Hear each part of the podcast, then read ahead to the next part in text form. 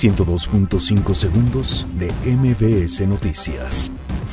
Diputados aprueban reforma educativa en lo particular, con 356 votos a favor, 61 en contra y dos abstenciones. Legisladores avalan desaparición del Consejo de Promoción Turística de México. Senado aprueba minuta de reforma laboral. ISTE reconoce que enfrenta retos presupuestales. INAI ordena a Pemex revelar información sobre compra de pipas. Asesinan a Marisela Vallejo, alcaldesa de Mixla, Veracruz. Morena busca desalentar consumo de cerveza en la Ciudad de México. Diputados piden a la Secretaría de Salud asegurar pago a médicos residentes. De octubre a la fecha se han registrado 390 casos de sarampión en Estados Unidos. Mexicana Daniel Soto Inés es nombrada la mejor chef del mundo. 102.5 segundos de MBS Noticias.